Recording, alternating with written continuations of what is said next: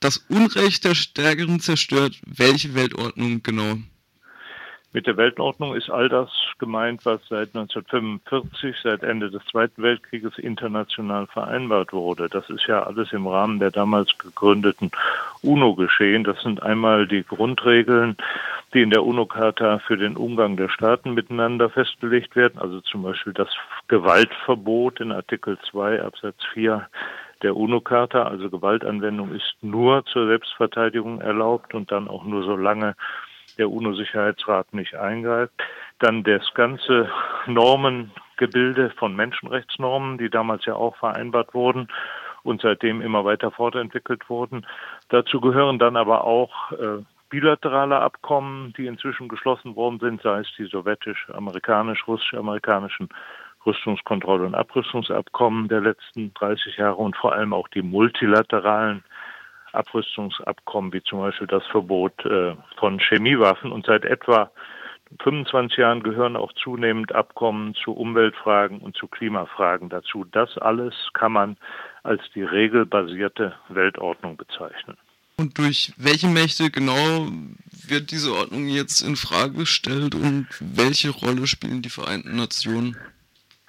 Also diese Ordnung wird zunehmend im Moment vor allem durch die Macht in Frage gestellt, die ja in den ersten 60, 70 Jahren nach Ende des Zweiten Weltkrieges ohne Frage die führende Weltmacht war. Militärisch, wirtschaftlich, politisch und auch kulturell. Damit sind die Vereinigten Staaten von Amerika gemeint die ja nun nicht erst unter dem Präsidenten Donald Trump, sondern auch schon unter dem Vorgänger George Bush illegale Völkerrecht rechtswidrige Kriege führen, also unter ganz klarem Verstoß gegen das Gewaltverbot in der UNO-Charta. Ich denke zum Beispiel an den Irakkrieg von 2003, den die USA damals gemeinsam mit Großbritannien geführt haben.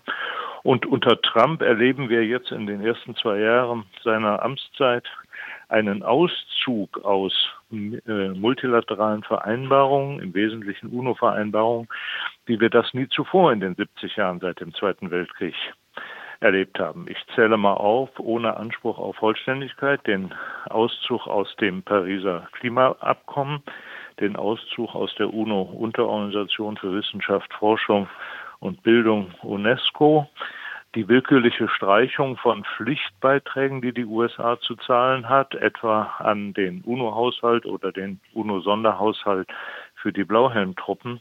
Dann jetzt gerade erfolgt die Aufkündigung des wichtigen Verbotsabkommens für Mittelstreckenraketen, das die USA 1987 mit der damaligen Sowjetunion beschlossen haben.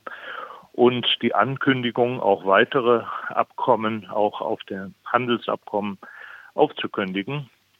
Das ist im Moment die allergrößte Gefahr. Natürlich gibt es auch Verstöße gegen diese UNO oder Weltordnung, die ich vorhin beschrieben habe, durch andere Akteure. Also nach meiner Analyse ist auch ähm, 2014 eine illegale Annexion der Krim passiert durch Russland. Das muss man auch feststellen, trotz aller Kritik an der Politik des Westens, an der NATO-Ausweitung in den Jahren davor.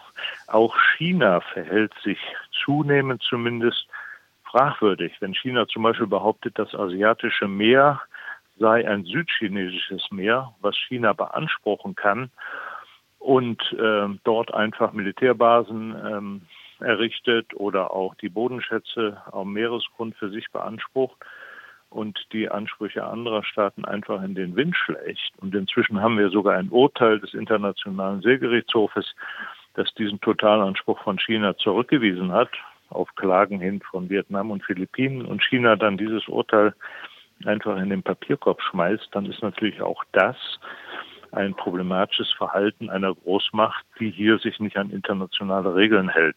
Und kleinere Länder machen das ähnlich. Da kann man den Krieg der Saudis nehmen in Jemen und viele Beispiele. Also wir erleben im Moment eine Zunahme von Regelverstößungen gegen diese internationale Ordnung, die seit 1945 gewachsen ist. Haben Sie eine Analyse, warum das jetzt gerade so stark zunimmt? Ich habe eine, eine Analyse. Das erste betrifft im Wesentlichen wieder die USA. Die USA sind seit Anfang der 90er Jahre bereits nachweisbar eine Weltmacht in einem relativen Machtabstieg begriffen. Das betrifft vor allem ihre wirtschaftliche Konkurrenzfähigkeit, nicht gegenüber damaligen sogenannten Billiglohnländern, sondern die Konkurrenzfähigkeit gegenüber anderen hochentwickelten kapitalistischen Industriestaaten, wie zum Beispiel Deutschland, Frankreich, Japan. Im Automobilsektor ist uns das allen schon spätestens seit den 80er Jahren deutlich geworden. Wenn Donald Trump sich darüber beklagt, dass wenn er aus seinem Trump Tower runterguckt auf die Fünfte Avenue, da sieht er nur BMWs und VWs und Mercedes und Audis, aber keine Chevrolets mehr, dann, dann stimmt das ja. Dann hat das aber was damit zu tun, dass die amerikanische Automobilindustrie ihre Konkurrenzfähigkeit gegenüber der japanischen, der deutschen, der französischen, der südkoreanischen verloren hat. Das gilt auch für fast alle anderen klassischen Industriebereiche, Werkzeugbau, Maschinenbau, Schiffsbau. Und die wirkliche Überlegenheit der USA besteht eigentlich nur noch in ihren militärischen Fähigkeiten, die sie weltweit stationiert hat und zum Einsatz bringen kann und in der militärtechnologischen Forschung. Und zweitens wächst eben rasant eine zweite Weltmacht heran. Das ist China, die die USA in den nächsten Jahren auch als größte Wirtschaftsmacht überholen werden. Und dazu kommt der innere Zustand der USA infolge der neoliberalen Wirtschafts- Sozialpolitik, die nun seit den 80er Jahren betrieben wird fallen immer mehr Menschen in den USA raus aus der ökonomischen Teilhabe, der sozialen Teilhabe, der politischen Teilhabe, der kulturellen Teilhabe. Das sind die Wähler und auch Wählerinnen, die den Wahlsieg für Trump gesichert haben. In England ist was Ähnliches passiert mit dem Brexit. Auch England hat damals in den 80er Jahren unter Premierministerin Maggie Thatcher diese neoliberale Politik begonnen die auch da dazu geführt hat, dass immer mehr Menschen aus der Teilhabe rausfallen.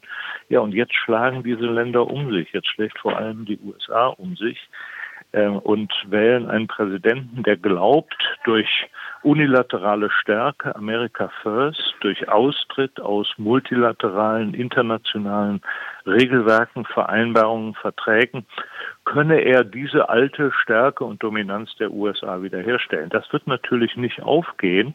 Letzten Endes ist aber hochgefährlich, weil das Ganze verbunden ist mit einer massiven Aufrüstung, äh, wie wir das nie zuvor erlebt haben, von den Planungen her. Und das wird natürlich wiederum in anderen Ländern als eine Bedrohung wahrgenommen und stärkt dort die Kräfte, auch in China, auch in Russland, die ebenfalls für Aufrüstung plädieren. Ne? Also das ist, ähm, glaube ich, der wichtigste Faktor. Und dann haben wir regional Konflikte wie etwa den zwischen Saudi-Arabien und Iran im Nahen Osten, die jetzt auch eskalieren und dazu führen, dass beide Seiten sich auch immer weniger an die internationalen Regeln halten.